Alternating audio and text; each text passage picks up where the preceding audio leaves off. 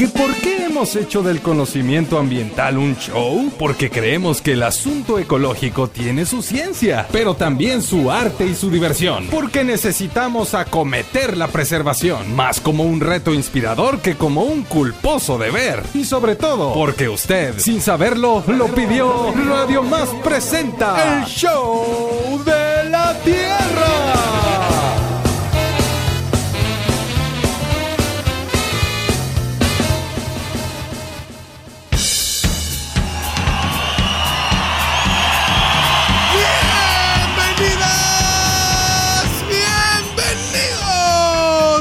Único programa que te recuerda que la salud vegetal es parte de nuestra salud, de nuestra alimentación y hasta de nuestra economía. Esto es el show de la tierra. Y es que hoy amanecimos al ras del suelo, pero también por los aires. ¿Y saben por qué? Pues, ¿Acaso será porque, porque sí? Porque sí. Y porque tenemos un programón, échenle nomás. Hoy, aquí, en el escenario del show de la Tierra, nos acompañan dos jóvenes investigadores del investigadora e investigador del doctorado en ciencias agropecuarias de la Universidad Veracruzana. En esa esquina, con pantaloncillo verde planta, Legnara Padrón Rodríguez. Ella es bióloga especialista en microbiología y fitopatología y maestra en ciencias agropecuarias y además está en el doctorado. Y en la misma esquina, porque no se van a pelear, sino a trabajar en conjunto, viene un ingeniero agrónomo, especialista en sistemas de producción, de producción sustentable y también maestro en ciencias. Y es Hugo Degollado Hoyos. Y estaremos platicando sobre nuevos patógenos que afectan o podrían afectar algunos de los cultivos más importantes de nuestro país, entre otros chismes. Además, tendremos sonidos de la Tierra, netas del planeta y muchas cosas más. Y ahora, muevan sus caderas radiofónicas porque queda con ustedes una mujer que cada vez que crece una plantita en su jardín, a ella se le afinan más las cuerdas vocales para cantarle, crece, crece, crece. Con ustedes, Isela Pacheco. Y así, así comienza el show de la tierra.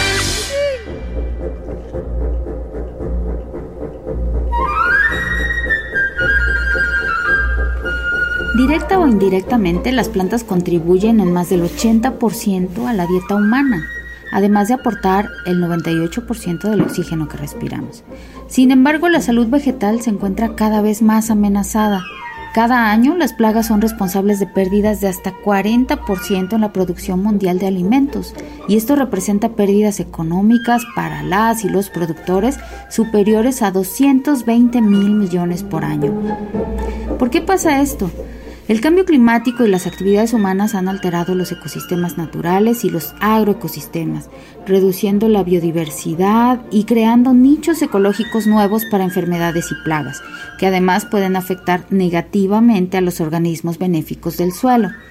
Además, el aumento en el traslado de personas y el comercio a nivel internacional puede causar la diseminación de nuevas plagas para nuestro país.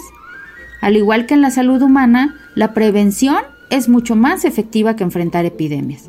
Por eso la investigación es fundamental para evitar el efecto devastador que pueden tener en la agricultura, apoyar a los agricultores, a la gente del campo en el cuidado de sus cultivos, reducir la inseguridad alimentaria, alimentar además a la creciente población y contribuir a un planeta más sostenible.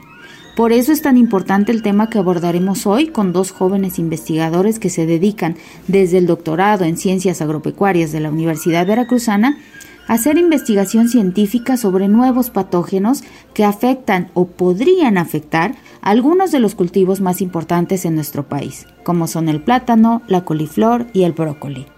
Ellos son Legnara y Hugo y a ambos les damos hoy la bienvenida al Show de la Tierra.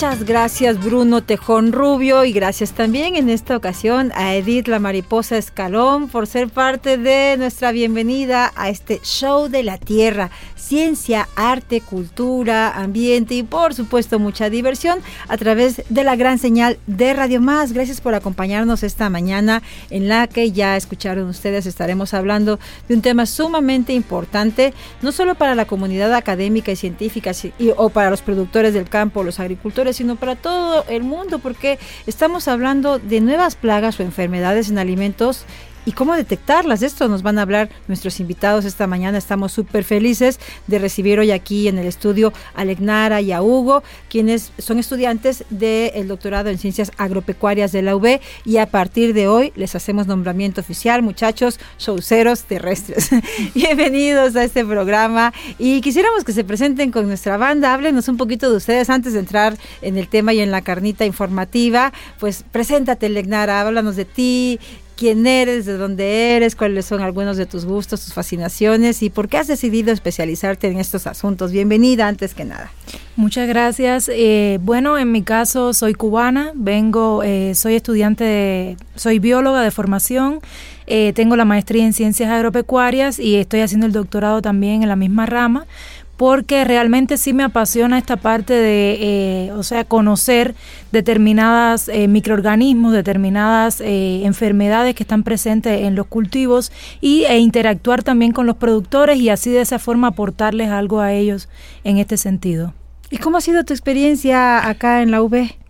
Bueno, eh, ha sido una experiencia muy enriquecedora porque realmente cuando llegué, me o sea, llegué así muy asombrada. ¿Hace cuánto llegaste? Ya hace cinco años. Muy bien.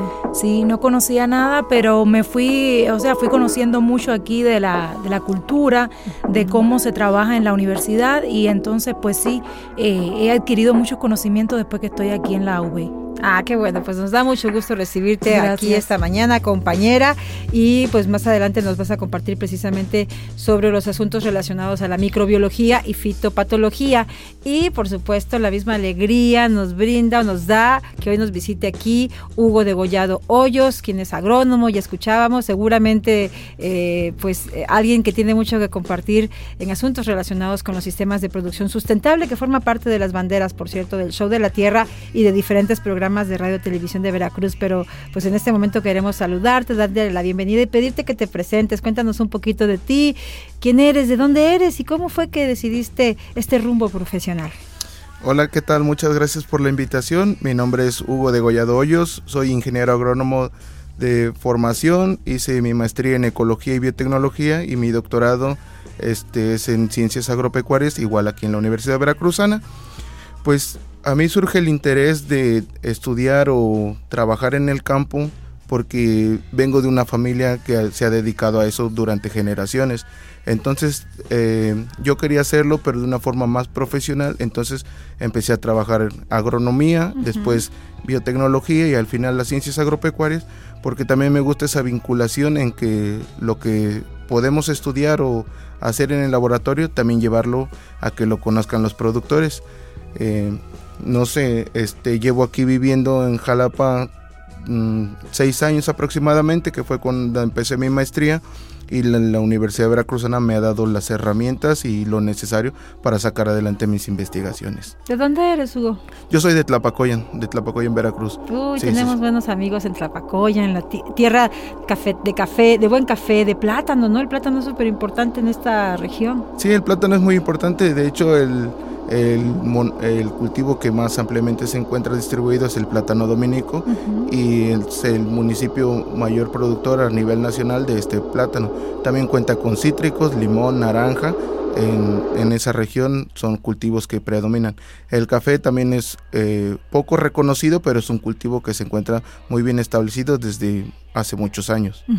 Pero mira, lo, lo, sugerías con discreción, pero un poquito sí es así. El, el, plátano ha sido un monocultivo también en esta región y puedo imaginar, tú nos dirás más adelante, que eso ha traído algunas fortalezas y tal vez algunos escenarios un poco más eh, complicados en términos de fitosanidad, ¿no? Y, también económicos y hasta sociales, ¿por qué no? Pero por lo pronto, pues bienvenidos, saludos a Tlapacoyan, saludos. ¿De qué parte de, Cuba eres en tu caso, Legna? Eh, soy de Santa Clara, Villa Clara. Eso está para, en el centro del país. Ah, pues también saludos a, la isla, que le tenemos mucho cariño. Lo hemos dicho en otras ocasiones, pero siempre nos gusta recordar que somos hermanos y que entre Cuba y México todo es bonito y sabroso. Y qué bueno que en estos momentos lo hagamos desde el intercambio también científico, académico y con una apuesta a digamos, a, cultivos que forma parte de la realidad y económica y social, como ya decíamos, muy, muy relevante en diferentes regiones de Veracruz, de México y del mundo. Pero para entrar en contexto, eh, muchachos, nos gustaría que nos, nos ayuden a entender cómo explicar la salud y la enfermedad vegetal en términos de fitopatología. ¿Qué es la fitopatología y, y cómo explica desde esta ciencia los temas relacionados con la salud y la enfermedad vegetal? Bueno, eh, la fitopatología es la ciencia que se encarga del estudio del diagnóstico primeramente de las enfermedades que están presentes en las plantas y de los agentes causales de estas enfermedades. En el caso de la salud, eh, o sea, es, importante la fitopatología porque así se logra la sanidad vegetal. O sea, en los cultivos, eh, cuando se le hace el diagnóstico de determinadas enfermedades, ya se pueden entonces empezar a combatir las mismas y controlar de cierta manera para entonces así garantizar que tengan una mejor salud los cultivos. Y es que si hablamos de salud vegetal o de sanidad vegetal, pues la verdad es que no, entiende fronteras. Eh, una vez que hay un brote o que se detecta una enfermedad, se tiene que desarrollar toda una estrategia y un sistema eh, integral, me parece, para poder enfrentar eh, una, un contratiempo de este tipo. ¿Cuáles son los, los cultivos que pueden ser afectados principalmente por plagas, Hugo? Pues de los cultivos de interés agrícolas todos son susceptibles a enfermedades por patógenos. Podrían ser a hongos, a protozoarios, a bacterias. Eh, eh, entonces todos estos se encuentran de alguna manera en un contexto donde pueden ser enfermados por alguno u otro patógeno o por más de uno a la vez. Entonces, eh, por ejemplo, mi patógeno de estudio tiene la capacidad de infectar a más de 100 cultivos de interés agrícola. Eso habla de la importancia de conocer a los patógenos y, el alcance que pueden llegar a tener las enfermedades. ¿Y cuál es, Hugo? Tu... Yo estudio el patógeno que se llama Fusarium oxysporum, forma especial cubense. una forma especial es cuando una cepa es altamente específica hacia un cultivo. El caso de la forma especial cubense es que es, eh, es altamente este, patógena hacia el cultivo del plátano. Hay otras formas especiales que atacan a diferentes cultivos. ¿Y, eso, ¿Y este patógeno puede afectar a más de 100 cultivos? Eh, ha reportado tu estudio. Fusarium, Fusarium oxysporum es un patógeno ampliamente estudiado por su capacidad patogénica. En la actualidad se encuentra dentro del top 10 de hongos fitopatógenos más importantes a nivel mundial y el número de hospederos no, que se conocen no es específico, sin embargo, más de 100 cultivos agrícolas pueden ser enfermados por al menos alguna enfermedad ocasionada por Fusarium oxysporum. Wow, yo recuerdo hace un montón de tiempo que la cigatoca negra era el dolor de cabeza de los eh, productores de plátano, pero evidentemente los escenarios cambian y los desafíos también en términos de salud, de sanidad. Y lo interesante esta mañana es que escucharemos propuestas también de prevención eh, en, en términos hablamos de salud, algunas acciones pueden funcionar para eh, prevenir y de esto y más nos seguirán compartiendo nuestros invitados esta mañana, así que no le cambie, estamos en el show de la Tierra y tendremos muchas sorpresitas más. Volvemos.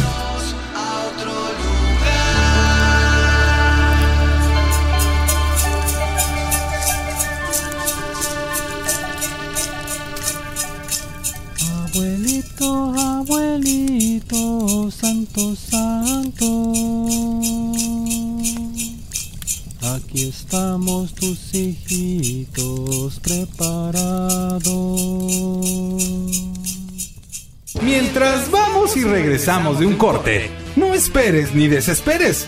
Haz algo. Siembra un árbol, salva una especie, cambia un paradigma, repara una fuga, libera una tortuga, entretente en algo mientras regresamos con el show de la Tierra.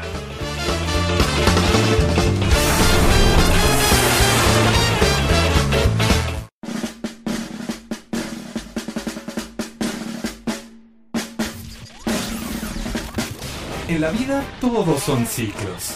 Vuelve el mar, vuelve el viento, vuelven las estaciones. Y nosotros estamos ya en el show de la Tierra. Continuamos.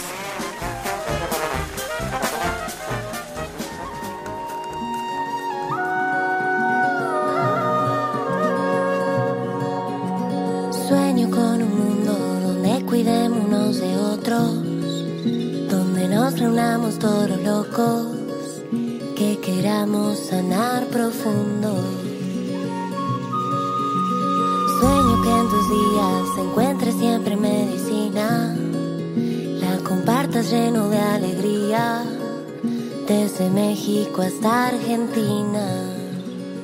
Continuamos en el show de la Tierra. Hoy nos estamos enterando, escuchando y aprendiendo juntos acerca de lo interesante que puede ser el universo de la microbiología, la fitopatología, conocer cuáles son algunas de las nuevas plagas o enfermedades que afectan a algunos cultivos, estos cultivos que representan nuestros alimentos, cómo detectarlas y en el caso de quienes trabajan la tierra, el campo y los procesos productivos, pues cómo prevenir o controlar si es el caso.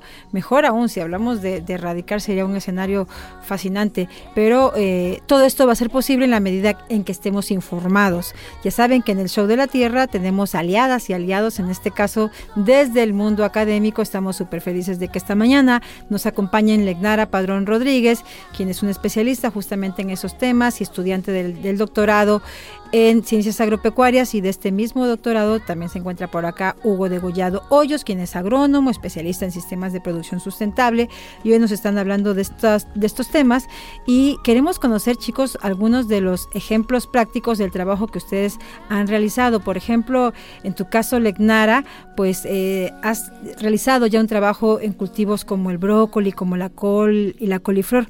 Cuéntanos cuáles son algunos de los estudios sobre plagas y enfermedades que afectan a estos cultivos?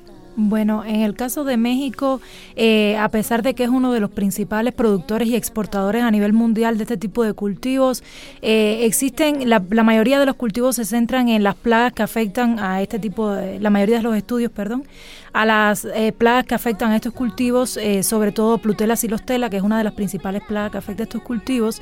Y en el año 2010 se hizo un estudio sobre algunos hongos del género Alternaria y eh, precisamente la especie Fusarium oxysporum que afectan a este tipo de cultivos. Pero realmente hay un patógeno que a nivel mundial está afectando a estos cultivos y causa grandes pérdidas y en México no se había reportado. Se decía que podía estar presente pero no se había reportado. Es el, es el patógeno que causa la hernia de las crucíferas. ¿Qué es eso? Eh, la hernia de las crucíferas se le llama así porque precisamente el brócoli, la coliflor y la col, entre otros cultivos, eh, pertenecen al grupo de las crucíferas. Y entonces este patógeno lo que hace es que forma eh, pequeñas agallas o abultamientos en las raíces de estas plantas y entonces esto eh, por, ende afecta el área foliar de las plantas y a su vez las puede matar eh, también en algunos casos o reducir su crecimiento. Y entonces por eso nos hemos centrado en el estudio de, este patógeno. Tenemos entendido que has estado o has hecho algún trabajo en estados como Tlaxcala y Puebla.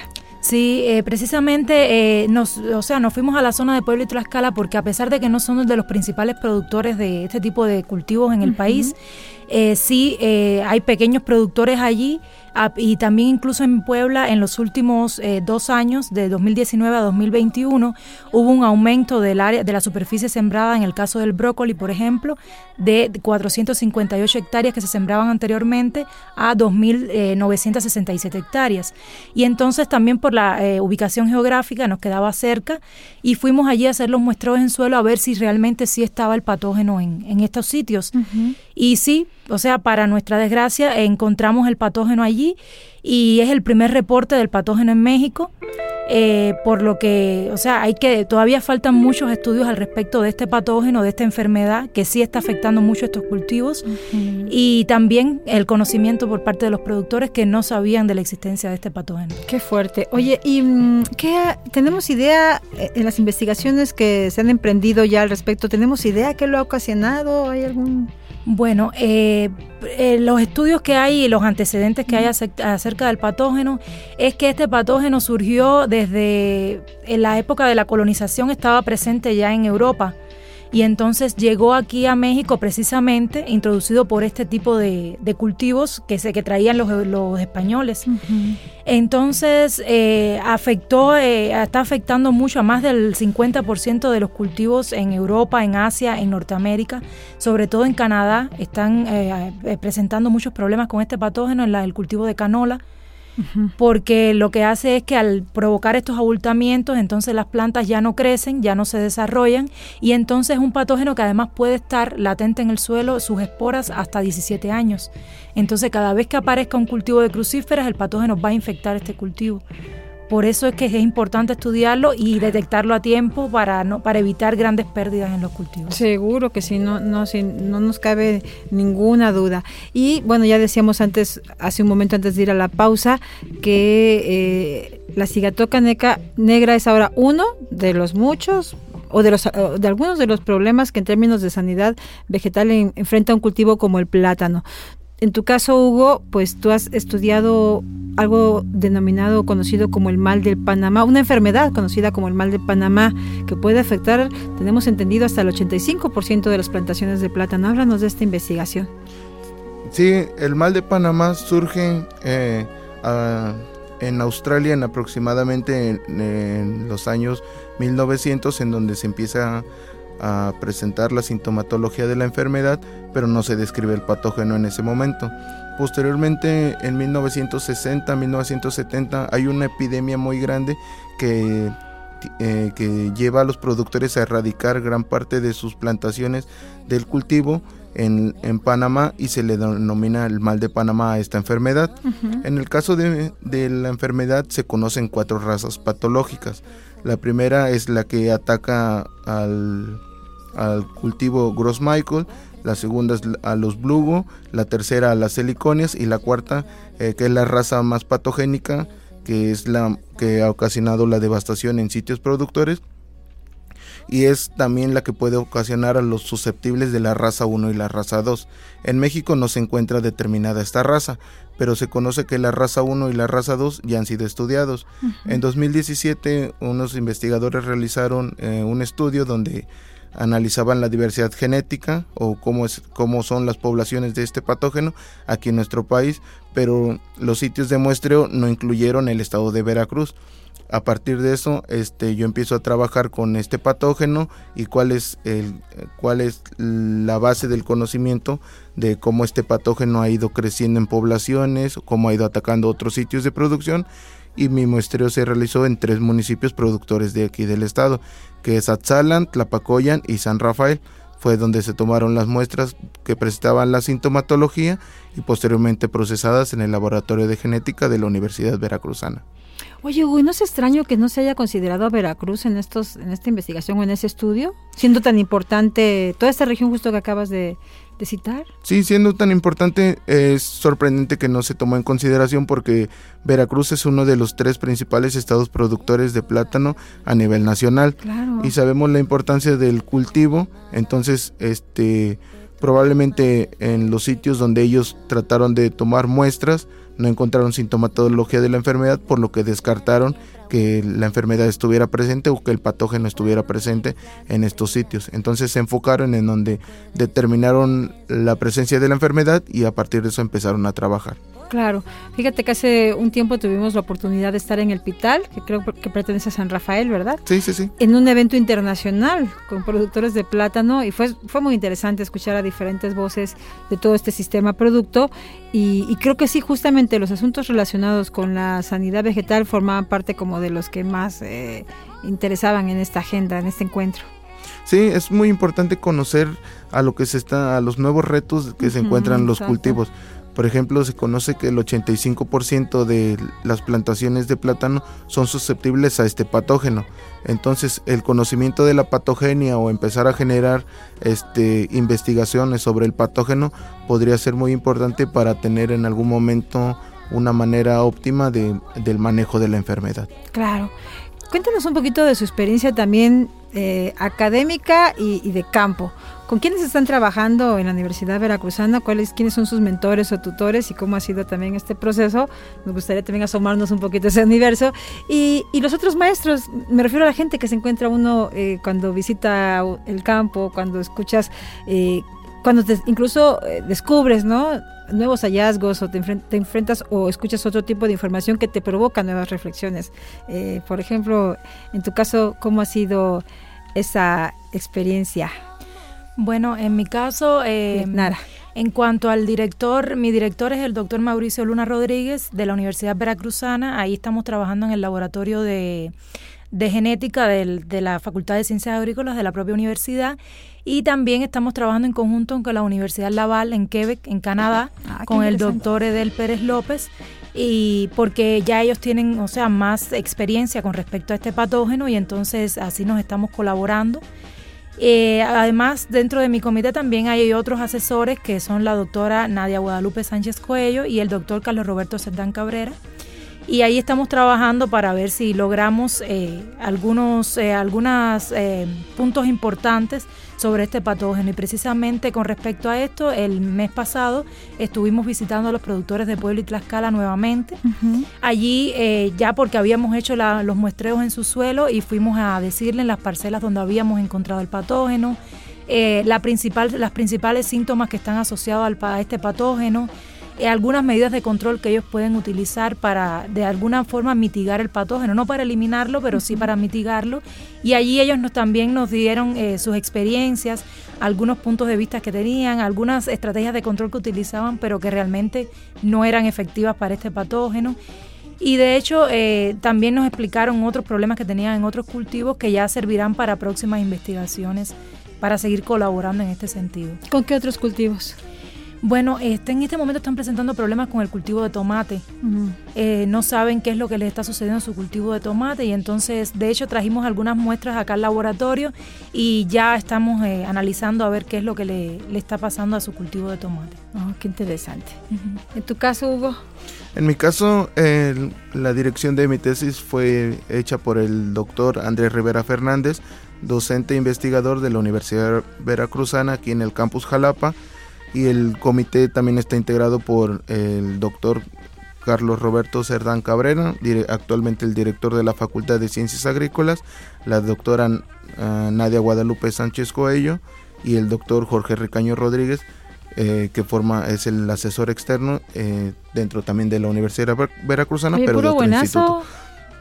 Los, los Rolling Stones de, de- de las ciencias agrícolas son tu- bueno de ambos eh la verdad escuchemos nombres que, de gente que conocemos y que tenemos mucha aprecio y admiración por, por su calidad académica y personal por supuesto. Sí, sí, se, se trató de armar un grupo que pudiera complementar diferentes enfoques a la investigación Eso y de esta manera ir mejorando e ir haciendo una vinculación. Nosotros también hemos participado en vinculación con productores porque tenemos el contacto de los de los agentes municipales que nos llevaron a los sitios, nos anduvieron este llevando entre parcelas donde consideraban que estaba presente la enfermedad y también eh, hemos realizado algunas as- asesorías con productores, hemos llevado los avances de la investigación en otros puntos de la investigación para que vean que tomamos las muestras, las procesamos y lo que hemos ido obteniendo está siendo reflejado en una investigación que está sa- saliendo adelante. Ujú, Y es que importante es esta parte del proceso, ¿no?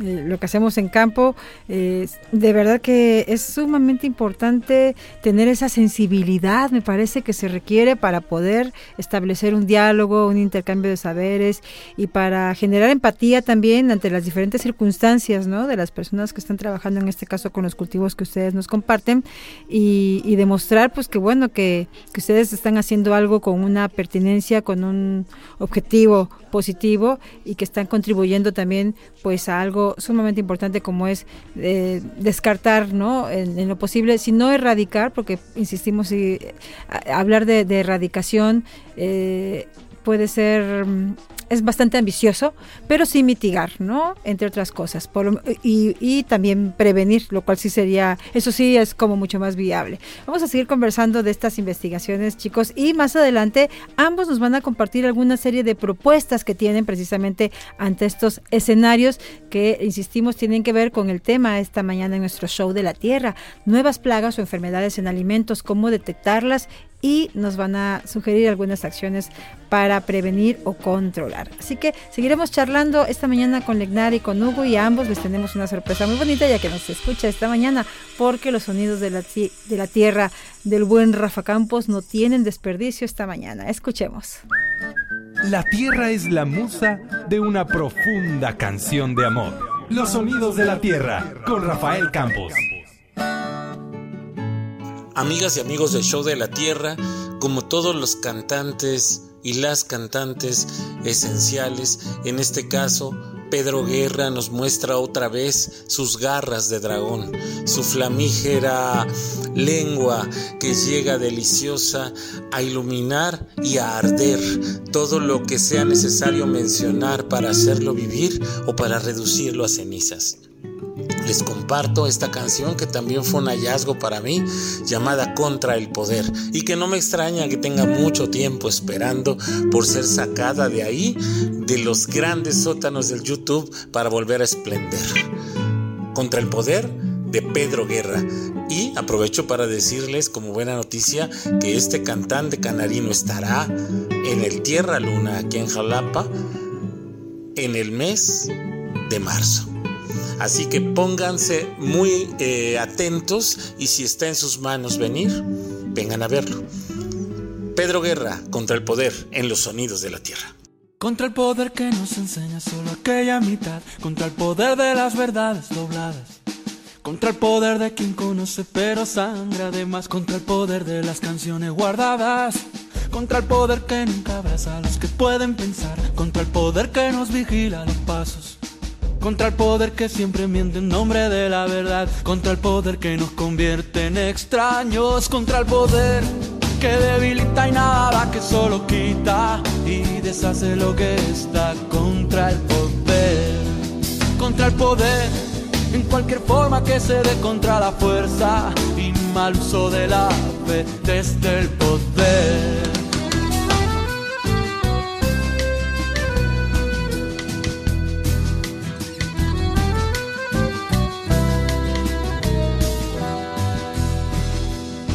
Contra el poder que abre una zanja entre el amor y el placer, emparentando el bienestar y la herida. Contra el poder que no distingue entre morir y crecer, contra el poder que compra y vende la vida. Contra el poder que hace del padre ostentador del poder, contra el poder que nos obliga a engañarnos.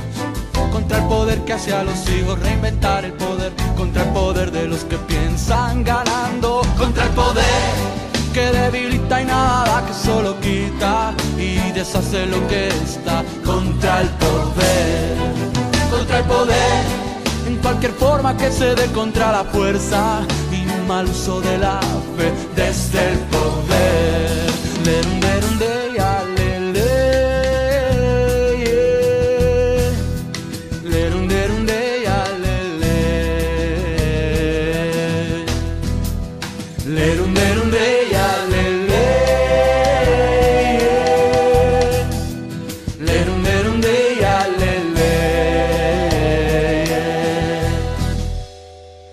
Poder que no descansa y se detiene a beber junto a las fuentes del sabor y el deseo.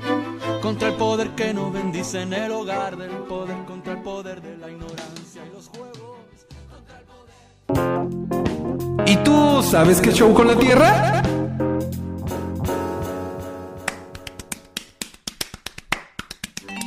La ciencia es la técnica para mejorar el arte de ser humanos. La ciencia y el hombre con Aida Pozos Villanueva.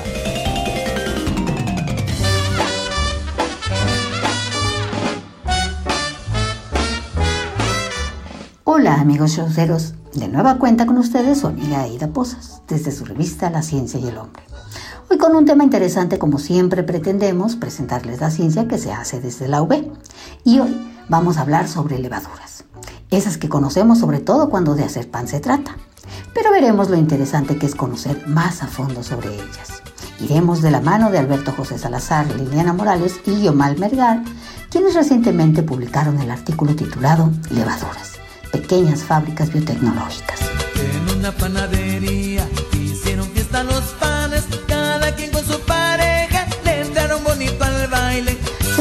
Has tomado una cerveza fría en una tarde muy calurosa y has sentido esa sensación burbujeante en la boca cuando das el primer trago. O has comido pan y al partirlo por la mitad ves que tiene pequeños agujeritos y cuando lo pruebas sientes una textura esponjosa. Además, puedes notar una explosión de sabores diferentes en tu boca. ¿Sabes por qué pasa esto? Es que son las levaduras que fermentan la masa de harina produciendo alcohol responsable de su sabor y dióxido de carbono. Que produce las burbujas en la masa cuando infla.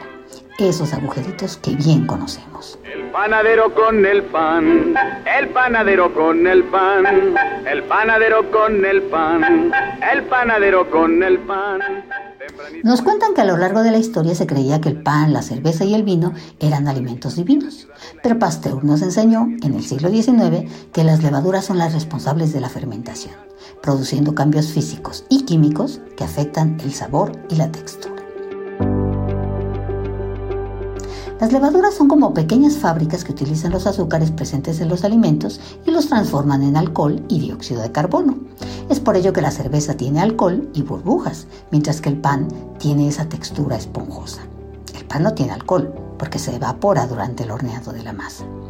Las levaduras viven en el suelo, en las raíces de las plantas, en la superficie de las hojas y frutos, en el agua, sobre todo contaminada, y en la piel e intestino de los animales es decir, están en todas partes. Las levaduras son muy pequeñitas, 100 veces más pequeñas que la cabeza de un alfiler, así que no las podemos ver a simple vista. Necesitamos un microscopio para poder verlas.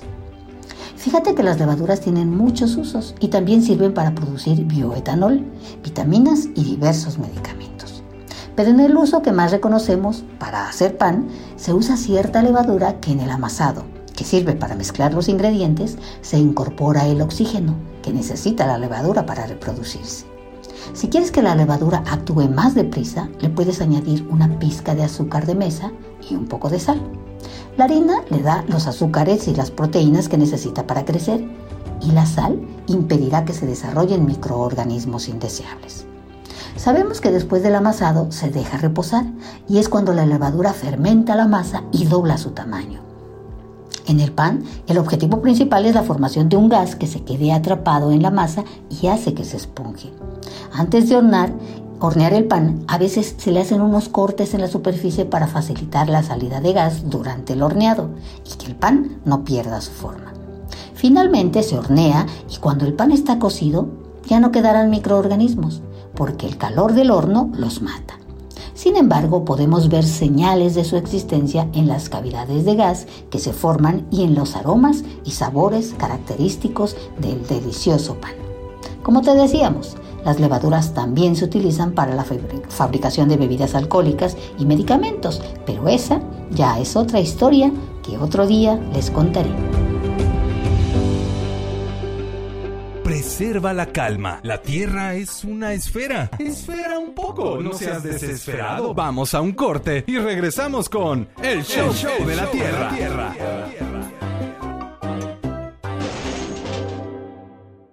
¿Quién dijo que nos habíamos extinguido? Este tiempo solo nos sirvió para evolucionar. Ya estamos de regreso con el Show de la Tierra.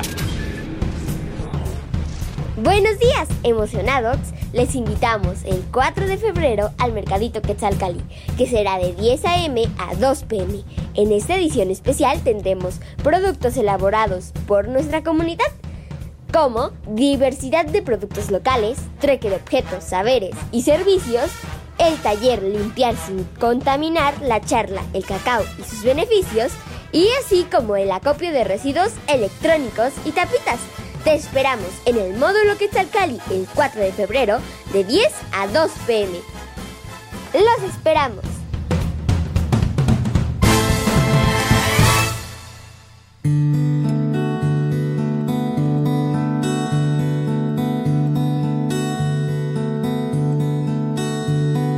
Un impulso me conmovió ahuyentó temores, fue único, paralizado, receptivo, me dejó.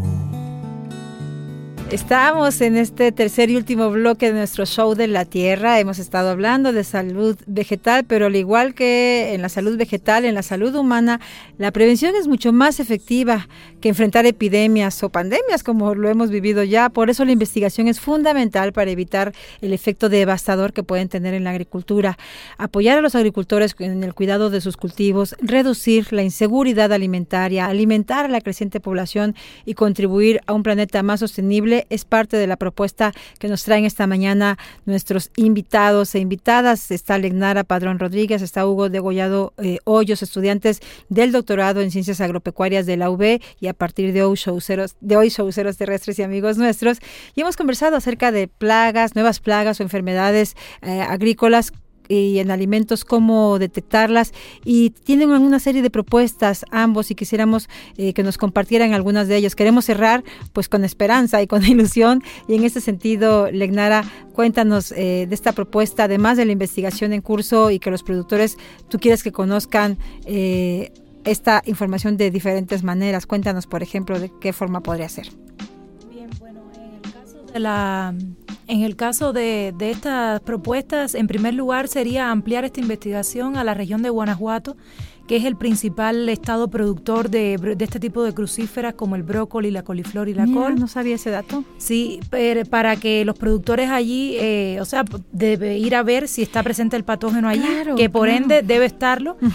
Y eh, también darle a conocer a los productores de la región algunas estrategias de control, capacitarlos en este sentido para que ellos puedan eh, combatir este patógeno y también eh, que ellos conozcan la sintomatología que causa este patógeno en las, en las plantas. Recuérdanos la sintomatología. Bueno, favor, los principales síntomas que se pueden observar con este patógeno son la marchitez en las hojas, el amarillamiento, la senescencia prematura, el retraso del crecimiento y lo más importante es la formación de agallas o hernias en el tejido radicular, o en las raíces de estas plantas. Eh, y otra de las cosas que es importante es eh, profundizar en el estudio porque precisamente a nivel mundial este patógeno causa muchos problemas porque tiene muchos patotipos que son, eh, o sea, son especies dentro de una misma población que difieren en cuanto a su grado de patogenicidad.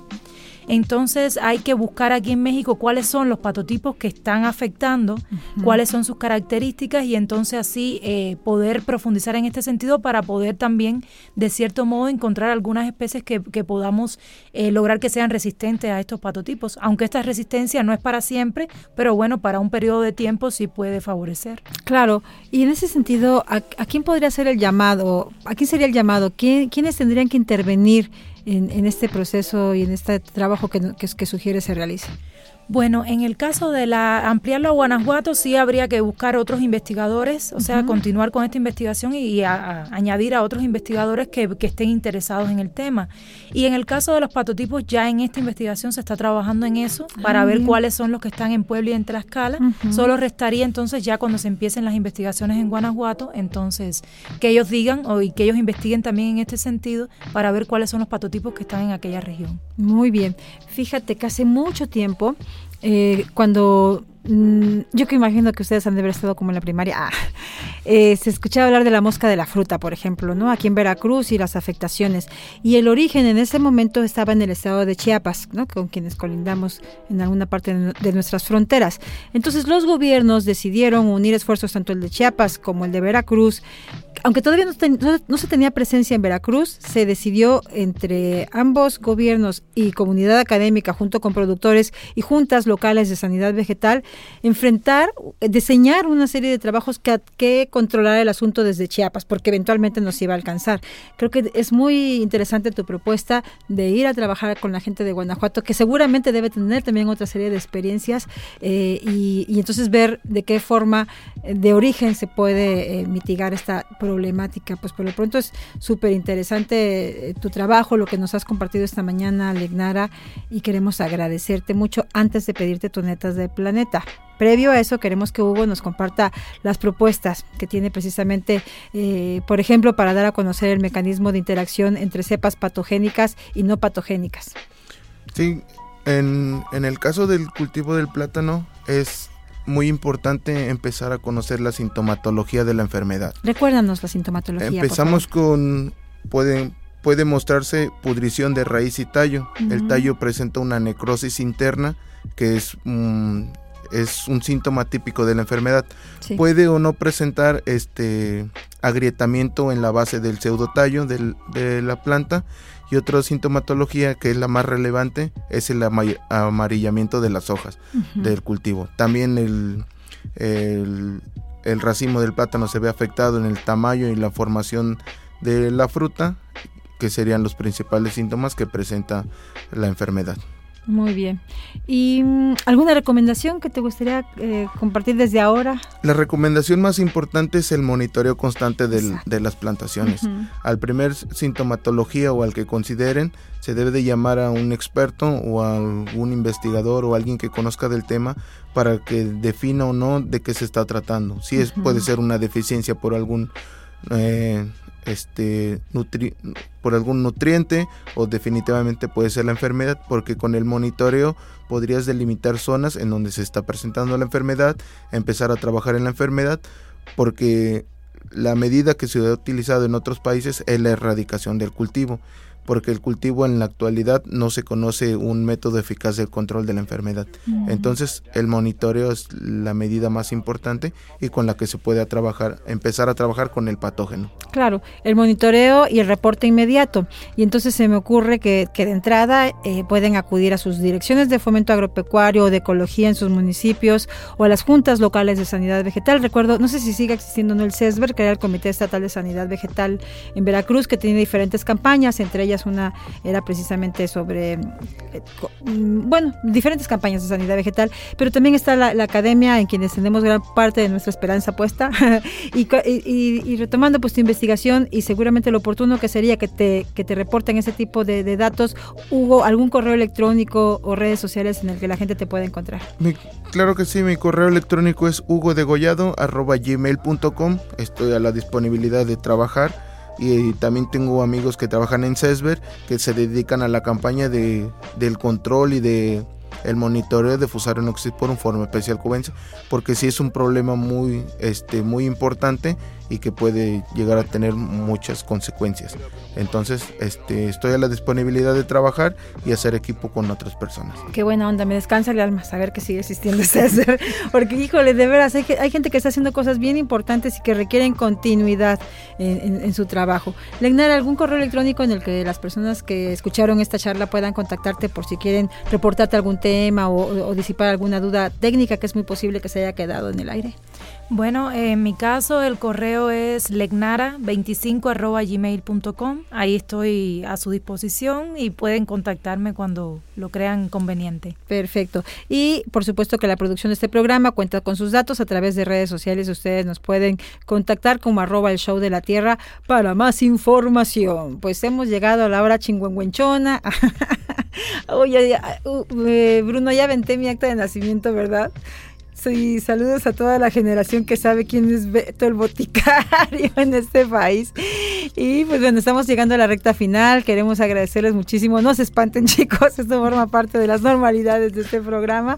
Y queremos pues cerrar con broche de oro con la neta del planeta y comenzamos con Hugo Degollado Hoyos. Sí, eh, gracias. Eh, Cervantes decía, como no estás experimentado en las cosas del mundo, todas las cosas que tienen algo de dificultad te parecen imposibles. Confía en el tiempo, que suele dar dulces salidas a muchas amargas dificultades. ¡Guau!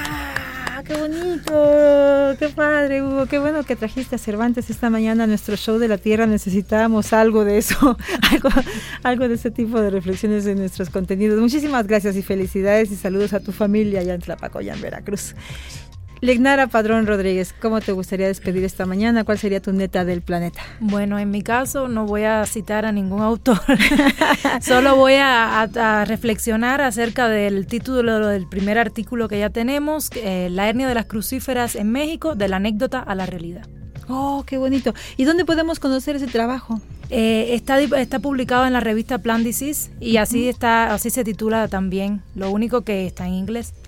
Y esto está en redes en, en- en internet, en redes sociales lo pueden De hecho, sí, en la revista tiene acceso abierto para, poder, para poderlo consultar. Ah, muy bien. Pues Sí. muchísimas gracias, Legnara, por compartir. Gracias. Gracias a ambos por compartir esta mañana en nuestro show sus trabajos, sus quehaceres, su investigación científico-académica, pero también sus convicciones personales, que es parte de lo que nos gusta mucho en este programa, compartirle a quien nos escucha. Y para ustedes también y para todas las personas que hicieron el favor de acompañarnos, de acompañarnos, despedimos como es tradición con la ciencia y la poesía en voz de Mauro Domínguez Medina. Después de escuchar atento me llevo en los parietales los músculos decimales fuertes de conocimiento, con un agradecimiento a la biología y su rama. Me adaptaré al panorama ya que esta edición se cierra a oír el show de la Tierra hasta el siguiente programa. Nos vamos, Bruno, organismo benéfico rubio. ¡Enorme dicha! Gracias por acompañarnos en este árbol genealógico de personas que estudian, cuidan y divulgan conocimientos sobre la salud de las plantas. Esto fue el show de la Tierra. Gracias en la conducción y producción a la patógena de la ignorancia, la parásita de la reflexión, la, pan- la planta sagrada de la radio Isela Pacheco. Gracias a nuestras invitadas e invitados por informarnos sobre lo que le sucede a las plantas que sustentan nuestra alimentación. Y un servidor Bruno Rubio les recuerda que esta es una producción de Radio Más, una estación con más biodiversidad. ¡Vámonos!